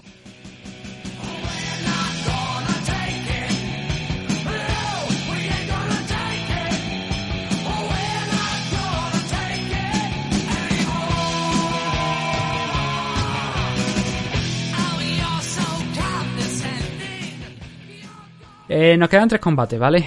Nos quedan tres combates. El primero de ellos es Mandy Bone frente a Ariane Bliski. Estamos, déjame que mire un momento el reloj, estamos sobre la hora 5. Vamos a llegar a la hora y media más o menos que había previsto entre una cosa y otra. Mandy Bone contra Ariane Lipski. Una Mandy Bone que va. Suena al mítico helado, ¿no? Al Maxi Bone, ¿no? Chiste malo del día. Eh, Mandy Bone, la cosa es que va a debutar aquí dentro de, de UFC tuvo un combate en octubre del año pasado en Bellator. No sé por qué Bellator la verdad la dejó escapar teniendo ese récord tan bueno de, de siete victorias, sumando esa de, de Bellator. Pero bueno, al final ha acabado aquí en, en UFC. Debió debutar ya en, en agosto, pero hubo que ir reprogramando el combate contra Tayla Santos. Luego a Santos le falló el, el, visado. Y esta pelea contra Ariane Liski va a celebrarse también a principios de mes, pero al final la han trasladado aquí, han ido reajustando, ¿no? Eh, hype por Mandy pues yo creo que mm, debería haberlo. A ver, tampoco. Una luchadora con 32 años ya, con muy buen desempeño tanto en standing como en, en grappling, en suelo, pero creo que eh, es pronto para decir, a pesar de ese 7-0, dónde va a aterrizar Mandy Bone. Sobre todo teniendo en cuenta que se va a ver las caras con Ariane Liski. Que sí, aquí en UFC Ariane no está demostrando, no está haciendo valer ese apodo de Queen of Violence, ¿no? Que tenía en, en KSW, donde dominó con mano de hierro la división, con mano de hierro y con, y con suelo de hierro, también podría decir, con grappling de hierro, porque eh, también tuvo varias victorias ahí en, ese en el suelo. Aquí en UFC, como digo, ahora mismo Lipski está en un 2-4 de récord. Perdió contra Joan Calderwood, perdió contra Molly McCann. Molly McCann debe empezar a considerarse la luchadora de no los imposibles, porque no hay nada imposible en MMA, siempre puede pasar, pero sí que una luchadora que en clara desventaja contra sus rivales, eh, sobre todo del apartado físico, ha conseguido y ha encontrado un estilo de combate que le ha dado buenos resultados. Lo vimos hace poquitas semanas, ¿no? La victoria de Molly McCann contra una rival, contra la China. Eh, déjame que recuerde el nombre. No, China no, coreana, Ji Yeon King. Era Ji Yeon King. Y consiguió hacer lo que precisamente eh, Ji Yeon King tenía que haber evitado. Así que eh, bien por Molly McCann, ¿no? esas dos victorias que digo han sido contra Isabel de, Padua y contra Luana Carolina, dos rivales que honestamente no me dicen nada. Y luego volvió a la derrota, ¿no? Contra Antonina Sechenko y contra Montana de la Rosa en junio de este año. Así que Liski está muy tocada. Y este puede ser el último combate que veamos de Liski dentro de, UFC. Pero como digo, tengo esa, esas dudas sobre Mandy porque eh, ha estado peleando por aquí, por, por Europa, por Alemania. Y como digo, cosechó buenas victorias, pero eso sí, contra rivales que no tienen una, relevancia, una importancia. Entonces, Mandy en este punto de su carrera podría ser una luchadora que Ariane Liski tranquilamente se habría encontrado en KSW cuando era campeona de la división de, la compañía polaca. Por eso digo que es un combate que tampoco aporta mucho, pero que si Mandy es capaz de derrotar a Ariane Liski, obviamente estaría entrando con un muy buen pie dentro de la compañía y además de la misma manera seguramente estaría echando a la brasileña de, de UFC. Y sinceramente me alegraría que Ariane volviera a KSW. Hay gente que está para pelear al más alto nivel, hay gente que está bien en una pecera un poquito más pequeña y creo que Ariane Liski estaría bien nuevamente en KSW. Además están saliendo algunas peleas por ahí interesantes que podría llegar a coger aquí dentro de Europa. Bueno, pero dentro de todo esto no hemos hablado de, otras cositas que nos faltan, ¿no? Como es el, apartado físico. Mandy Bone, eh, me he ido enrollando, he ido comentando eh, ya un poquito más de, lo del análisis, pero bueno, vamos a escarbar todavía un poquillo más para verlo. Sobre todo los últimos combates de, de Liquid, que es de la que tenemos pues más fresca la memoria, más datos, porque ya ha peleado aquí dentro de UFC. Eh, Mandy Bone tiene un alcance de 1,78m, aparentemente. Liquid está a 1,70m. Así que eso puede ser una desventaja, eh, tampoco es una diferencia muy amplia, pero puede ser una desventaja para, para Lipsky. En altura están son idénticas, 1.68 ambas, ¿vale? Mandibon, como digo, tiene eso, 7 victorias, eh, una en Bellator, eh, concretamente Bellator 247 contra Grid Eckhout. Por eso no entiendo cómo realmente Bellator no consiguió, no la retuvo ahí o no, no sé, no, igual no, no llegó a tener esa oferta. De hecho, debería haber peleado contra Liz Carmuch, pero el evento fue cancelado. Así que nada. Eh, lo que hizo aquí en Europa, pues fueron seis victorias consecutivas. Bueno, está invista, 7-0, ¿no? Mezclando varias victorias por sumisión, por finalización. Eh, más finalizaciones que decisiones. Decisiones tiene un par dentro de ese 6-0 de récord inicial. Y el primer combate fue un no contest que fue cambiado el resultado, un triangle choke, bla bla bla bla.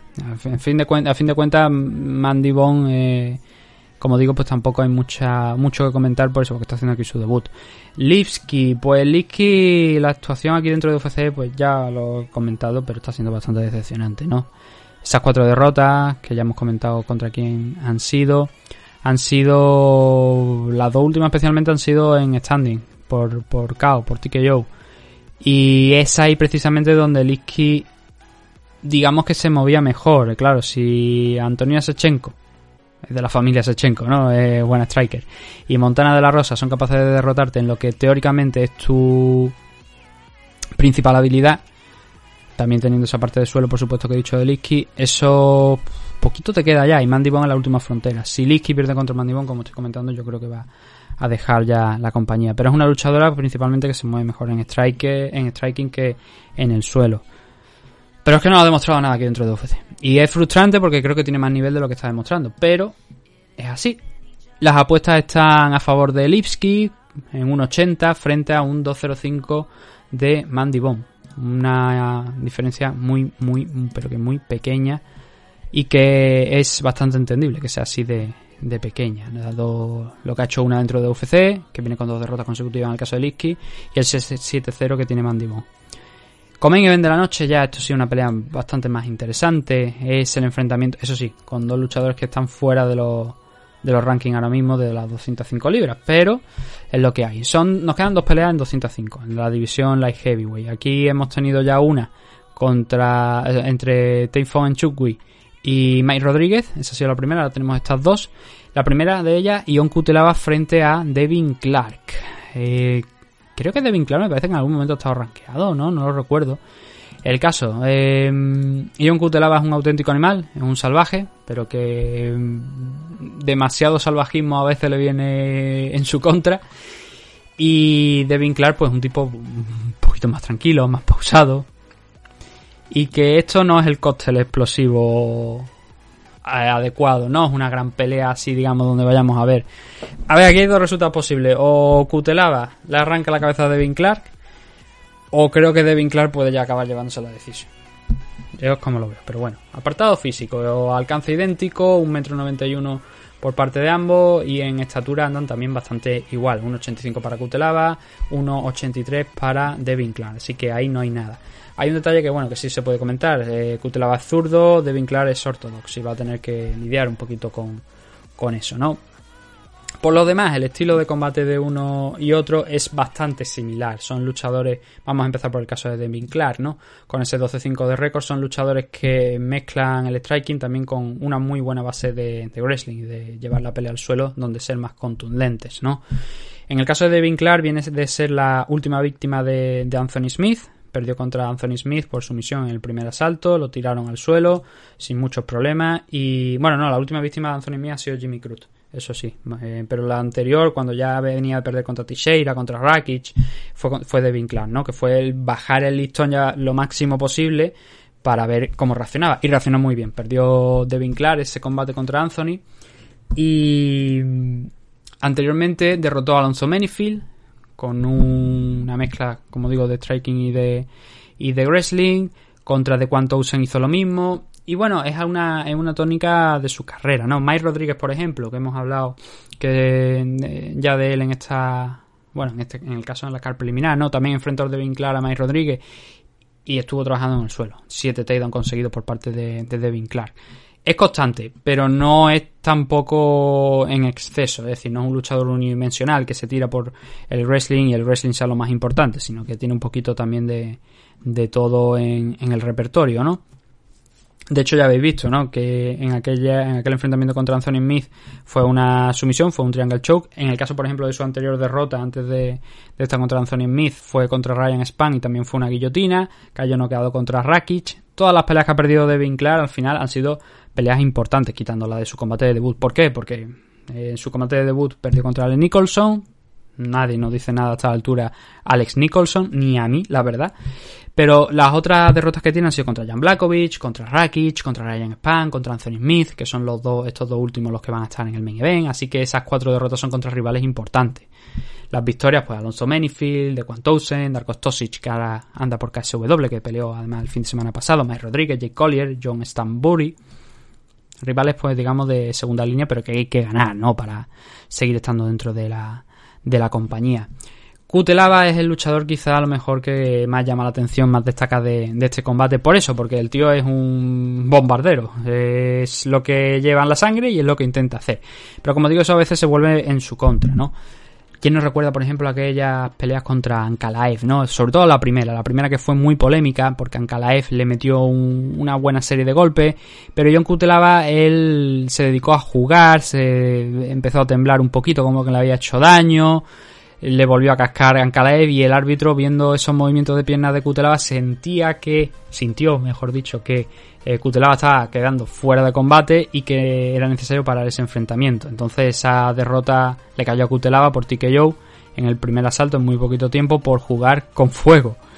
En el segundo combate que tuvo contra Ankalaev para porque le dieron una oportunidad más por aquello de a ver, fue polémico y tal. Ankalaev lo desmontó en más tiempo, eso sí, eh, tardó cuatro minutos en desmontarlo, pero lo hizo con la misma contundencia y esta vez no se levantó Cutelaba, esta vez sí que lo mandó al suelo un par de ocasiones y, en la segunda ya es que no se levantó Cutelaba. Así que em, eso es lo que ha hecho Cutelaba contra Ankalaev, pero también hay que sumarle un combate contra Dustin Jacoby en mayo de este año, que fue un empate, fue un empate mayoritario, un empate que de no haber sido Mm, bueno, eh, un asalto para cada uno y Tony Wicks dio un 28-28. Eh, tranquilamente podría haberlo ganado Dustin Jacoby, pero sí que es verdad que el tercer asalto fue bastante igualado y que en el primero, creo que fue el primero, eh, Tony Wicks me parece que le dio un 18 a, John Cutelaba. O fue en el segundo Dustin Jacoby, la verdad es que ahora mismo no recuerdo, no tengo las puntuaciones, pero un asalto de 18 hubo, me parece, por algún lado, que fue lo que llevó a, a ese empate, ¿no? Porque fueron el primer, el primer asalto para John Cutelaba, claramente, derribó en múltiples ocasiones a, Dustin Jacoby y tuvo opciones muy serias de acabar noqueando a, a Jacoby, pero Jacoby hizo un comeback en el segundo asalto, anulando los takedowns, manteniendo la pelea arriba, John Cutelaba se iba cansando, pero todo cambió en el tercer asalto, donde fue todo muy bueno, cambió, donde, todo se en el tercer asalto, fue un combate ahí muy, muy, muy cerrado, que podría haber ganado uno y otro, al final fue un empate mayoritario que, bueno, fue un resultado que no dejó contento a nadie, pero al menos evitó la derrota de ambos. ¿Qué más podemos decir de, de Pues bueno, tiene esa parte de, de wrestler, ¿no? Que vimos en ese combate contra Dustin Jacoby, 9 takedowns conseguidos, creo que me parece que he dicho 7 en el primer asalto. Contra Jalil Roundtree, un combate muy muy parecido también, varios takedowns, acabando sometiéndolo a, a golpes, acabando derrotándolo a golpes por, por codazo contra Glover Teixeira, que es otro... A ver, en el caso de, de John Cutelaba también hay que decir que quitando ese empate contra Dustin Jacoby, también la mayoría de sus derrotas han sido contra rivales que han estado rankeados. Glover Teixeira, Ankalaev, eh, ¿qué más? Eh, Jared Cannonier, Misha Zirkunov, rivales que han estado siempre ahí eh, rondando el top 10, dentro del top 10 o que eran conocidos dentro de la, de la división. Así que no se puede decir que tampoco Cutelaba haya perdido contra dos nadies, por así decirlo, sino que contra gente eh, importante, de cierta relevancia. El wrestling está ahí por parte de Cutelaba, pero también está esa parte de, bombardero, ¿no? De, como digo, de arrancar cabeza a golpes muy, muy, muy abiertos. Eso sí, cuando conforme pasan los asaltos, digamos que Cutelaba mm, va perdiendo en parte parte de esa energía. Y eso a lo mejor lo que, lo que puede derivar en la derrota de Cutelaba en este combate contra Devin Clark. Devin Clark es un tío muy, muy lineal, o sea, muy a ver, mediocre no es la palabra, pero eh, que no destaca prácticamente en nada, más allá de lo que hemos mencionado ya en, este análisis. Así que creo que es un combate que Cutelaba puede ganar, sobre todo si empieza muy fuerte como suele empezar él. En las apuestas están 1.69 frente a 2.25 de, de Devin Clark. Y creo que en base a eso, ¿no? A lo mucho, lo muy duro que pega John Cutelaba y lo fuerte que suele abrir eh, los combates. Esa es la principal amenaza para Devin Clark. Después, como hemos visto en algunas peleas, sobre todo por ejemplo esa de Dustin Jacoby, las cosas se van igualando. Y es ahí donde a lo mejor Devin pues, puede conseguir el, el igualar las cosas. Pero va a tener también que lidiar con esa parte de los takedowns de, de Kutelava, que por otra parte ya hemos visto también que a Devin Clark también le gusta ir al suelo. Así que veremos por dónde se decide esta pelea.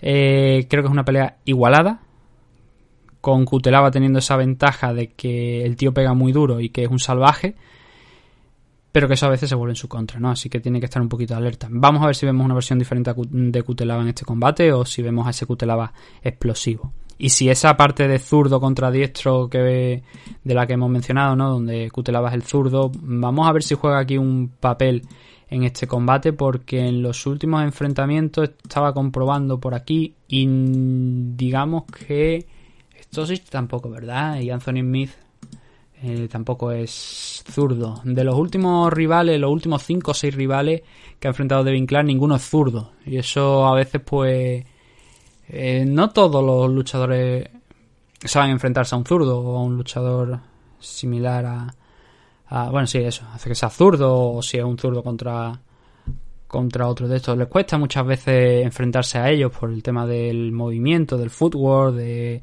la mano que queda por delante, de cómo entran los golpes.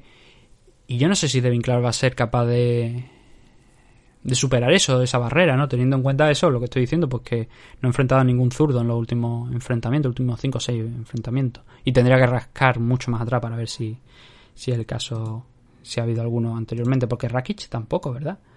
Rakic tampoco es un luchador que sea zurdo, ¿no? Si no recuerdo mal, no, es diestro. Así que veremos cómo solventa la papeleta de Vinclar.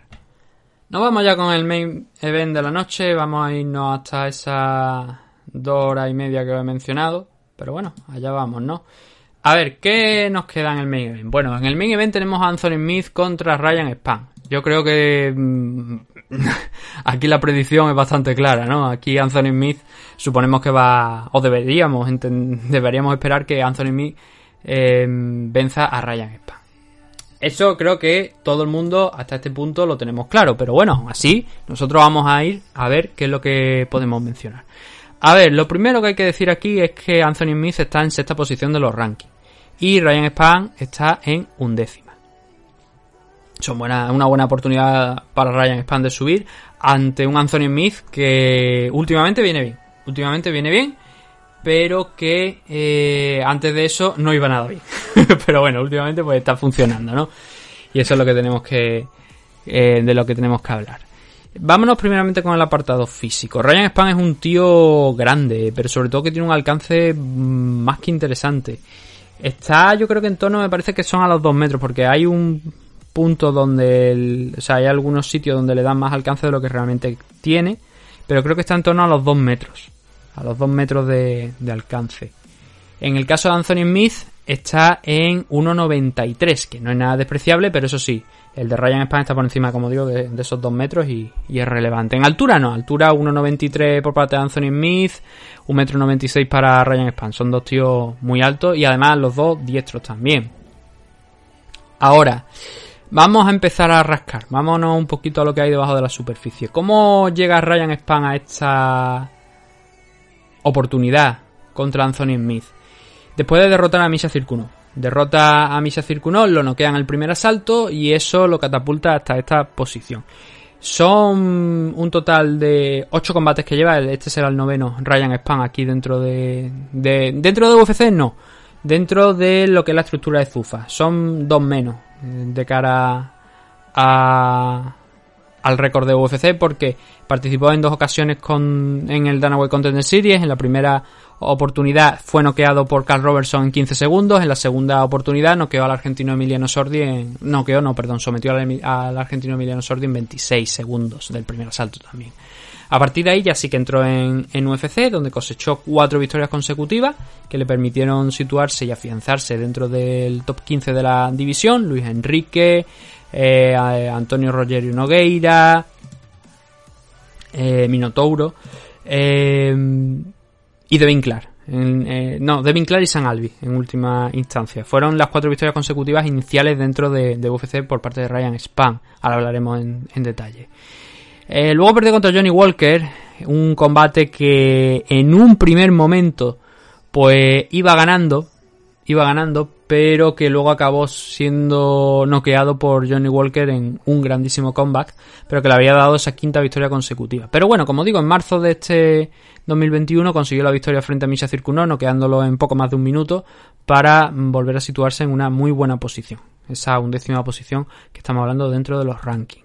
¿Qué podemos esperar de Ryan Span? A ver, Ryan Span principalmente es un noqueador, pero también tiene una parte de wrestling, de grappling, que funciona bastante bien. Dos de esas victorias, la del Dana White Contender Series contra Emiliano y la de Devin Clark son por sumisión, fueron por una guillotina. Pero en su récord, sobre todo, lo que tenemos que destacar son victorias tras victorias a base de, de KO. Pero esa guillotina, precisamente con la que sometió a, a Devin Clark y a, y a Emiliano Sordi, es no, a ver, tampoco diría marca registrada, pero tiene muchas victorias por, por esa guillotina y es un punto interesante en el que Anthony Smith eh, va, a tener que, va a tener que prestar atención a ello para no verse en problemas. A ver, todo el mundo esperamos de este enfrentamiento una pelea pues de fuegos artificiales, pero cuando los fuegos artificiales no funcionan es donde viene, donde empieza a complicarse la cosa y es ahí donde vamos a tener que ver el suelo de Ryan Span. El de Anthony Smith ya lo conocemos de, sobra, porque ya tiene bastantes victorias por, por sumisión también en su récord. Tiene un récord total de 13 35 victorias y 16 derrotas. Muy joven, un luchador de 33 años, pero tiene ya 50, 51 combates para ser exacto. Y que viene de derrotar a Devin Clark y de derrotar también a Jimmy Cruz. De hecho, Jimmy Cruz le pateó tanto que al final el pobre de, de Cruz no pudo eh, levantarse más, la pierna le falló. Y Jimmy Cruz hasta ese momento estaba haciendo un combate completito, completito la verdad, pero cuando empezaron a entrar las low kicks de Anthony Smith, le desactivó la pierna y no pudo salir al segundo asalto. Contra Devin Clark lo sometió un triángulo, un triangle choke en el primer asalto, Dos, minutos y medio. Y luego esas dos derrotas que mencionaba de Rakic y Teixeira, ¿no? Esas son las dos derrotas duras, esos son los dos combates duros. Contra Teixeira le dieron una auténtica paliza, el combate no, la verdad es que no debió llegar al quinto asalto, se podría haber frenado tranquilamente en el cuarto. Y Rakic también le pegó una paliza a lo largo de, los, de los tres asaltos. Eh, son dos palizas completamente, es que no hay otra forma de definirlo porque son dos auténticas palizas. Aún así, sometió a, a Gustafsson también, eh, una victoria de cierto nivel se hizo, se encogió bastante contra John Jones. Mm, aquella oportunidad contra Jones la ganó a base de noquear, bueno, de finalizar primero a Rashad Evan y a Mauricio Shogun los dos los noqueos en el, en el primer asalto, y luego eh, sometió a Volkan Ozdemir que eso le, fue lo que le valió, lo que le sirvió para conseguir esa oportunidad por el título. A ver, tengamos en cuenta una cosa, ¿vale? Que eh, Anthony Miss ha movido muchas veces entre la división middleweight y la light heavyweight. Y ahora es aquí en la light heavyweight donde está encontrando, digamos, donde ha tocado techo, donde se le ha visto más alto, concretamente con esa oportunidad eh, por el título contra John Jones. Pero ahí se vino abajo, ¿no? Se encogió un poquito y Jones hizo prácticamente lo que quiso ante un Anthony Smith que no presentó mucha batalla. Supongo que el puede que le tuvieran demasiado respeto por John Jones. Claro, todo es normal tener respeto por Jones, ¿no? Pero si entras en un combate sin la intención de llevar la guerra a John, pues al final acabas de esta manera. Fue una diferencia abismal por parte de, de Jones y muchos nos y muchos nos preguntamos si Anthony Smith realmente estaba preparado para ese combate. Luego nos demostró que sí, ¿no? Derrotando a Gustafsson. Tampoco es que Gustafsson estuviera en el mejor momento de su carrera, pero hizo un combate bastante completo hasta que fue sometido por por Smith. Así que esas son las últimas seis peleas realmente de, Anthony aquí dentro de, UFC, la de Jones, la de Gustafsson, la de Teixeira, Rakic, Devin Clark y Jimmy Cruz, que son las dos más recientes, las dos últimas victorias en los dos últimos combates que ha disputado Anthony Smith. Es un luchador, como digo, también completo, también con un striking muy interesante. Veremos si en esta ocasión pues vuelve a utilizar esas low kicks, esas calf kicks que sacó contra, contra Jimmy Cruz, que tampoco es que fuera un trabajo muy duradero, pero sí que eh, pegó las la 3, 4 y a lo mejor porque sean muchas que necesitaba en determinado momento para lesionarlo y al final acaba eh, consiguiendo la victoria. Pero que también tiene un suelo, un, un grappling, un Brazilian Jiu-Jitsu más que respetable. Eh, Ryan Span, el recurso principal que tiene, como digo, en su misión es esa guillotina que le ha dado muchísimas victorias, ¿no? Contra Anthony Smith, veremos si lo intenta eh, también conseguir cuando la pelea se ponga más complicada si consigue, si intenta conseguir esa finalización mediante guillotina, pero echando un vistacito al récord de, Anthony Smith, es verdad que ha sido sometido en muchas ocasiones, em, tampoco una barbaridad, pero sí que las sumisiones, curiosamente, no hay ninguna de ellas que haya llegado mediante una guillotina, así que tenemos un poquito de, todo, tenemos un rear naked tenemos Nibar, tenemos un triangle, pero no tenemos una guillotina. Y, eso puede ser interesante también, ¿no? Obviamente si, sería la primera vez que Anthony Smith perdería por, una guillotina. Pero bueno, confío que no lleguemos a ver esa pelea en el suelo, sino que lo que veamos sea una batalla de boxeo principalmente, pero que luego también, como digo, Anthony Smith pues tiene un repertorio de patadas que puede llegar a utilizar contra Ryan Span. Em, favorito para este enfrentamiento, yo diría que Anthony Smith por un porcentaje pondrían un 65 65 35 aproximadamente diría yo según las apuestas oficiales tenemos unos 59 para Anthony Smith, un 250 para Ryan Span, yo creo que entra dentro de, lo lógico, no es una diferencia tampoco mayúscula, no es excesivamente grande, pero sí que... Mm, a ver, el problema con Ryan Span es que como hemos mencionado, pues tiene 5 victorias dentro de, de UFC, ¿no? Y cada cual ante un rival pues más complicado que el anterior, pero sí que es verdad que entre Misha Circunov y Anthony Smith hay un salto de calidad importante. Y eso creo que queda reflejado en, la, en las apuestas. Pero Anthony Smith, las palizas que le dieron contra Gustafsson, o sea, que le dieron Teixeira y, y fueron mayúsculas. Contra Devin Clark, un rival de menos entidad, pues demostró que estaba todavía para competir, que era la gran duda que yo tenía en aquel combate contra Devin Clark. El ver que incluso fue un main event, igual que este, contra Ryan Span, ¿no? La duda era de cómo iba a rendir después de recibir semejantes palizas contra Rakic y Teixeira. Y rindió bien. Contra Jimmy Cruz yo creo que fue una victoria eh, todavía más importante. Pero es esa sensación de ver a Anthony Mee en sexta posición y sentir que cada combate que tiene, aunque sea contra alguien de abajo, es como un reto que tiene que superar para decir sigo estando aquí, como dijo Isabel Pantoja, ¿no? Sigo estando aquí, bueno, que la canción era suya, pero la utilizó ella más recientemente en su último trabajo musical, en uno de sus últimos trabajos musicales, ¿no? El sigo estando aquí, saliendo de prisión. Eh, eso es lo que tenemos para este UFC, ¿no? Yo insisto, creo que Anthony Mee es favorito para este combate. Creo que Ryan Span tiene una prueba muy interesante, que creo que es una prueba dentro de lo que cabe asequible, pero por lo que estoy diciendo, porque tengo esa sensación todavía de que Anthony Smith, a pesar de haber finalizado sus dos últimos rivales, como que ya no está para competir con los mejores de la división.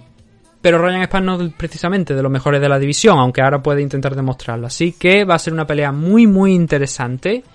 Un main event eh, donde no hay mucho en juego, pero sí que el que tiene más que ganar es Ryan Span. Y veremos este próximo sábado cómo se resuelve. El domingo pues intentaremos hacer el análisis para que podáis escucharlo bien esa misma tarde de domingo o bien en la mañana del lunes. Pero bueno, intentaremos tenerlo listo para esta, este próximo fin de semana. Solo nos queda, pues, nuevamente daros las gracias y recordad, eso sí, que la siguiente semana ya lo que viene es el pay-per-view de próximo de UFC, el UFC 266, que la pelea de Dani Vares, si Dios quiere, y creo que no ha habido noticias al respecto, pues cada vez está más cerquita, a ver si tiene la oportunidad Dani de, conseguir ese contrato y entrar dentro de, de UFC, ojalá sea posible, creo que era, me parece, el 5 de octubre, no, ¿cuándo era? O el 26, la verdad es que ahora mismo no, sé, no recuerdo cuándo era la fecha de, del combate entre Dani Vares y, y el rival aquel que no, no recuerdo cuál era ahora mismo. Ni siquiera sé si la pelea se, celebra todavía. Pero bueno, eso es un detalle que ahora mismo no, eh, no, no viene al caso. Ya cuando nos estemos acercando, pues miraremos, estaremos pendientes a ver si, si se produce. Eso sí, simplemente pues daros las gracias a todos por habernos escuchado un día más. Espero que os haya servido pues para tener un poquito más claro qué ver aquí, qué esperar, quién llega más fuerte, quién no, y bueno, en resumen, una previa de las que suelo hacer aquí en MMA Adicto. Un saludo a todos, gracias por habernos escuchado y nos vemos en próximos programas, bueno, nos vemos, nos oímos en próximos programas de MMA Adicto. Hasta luego.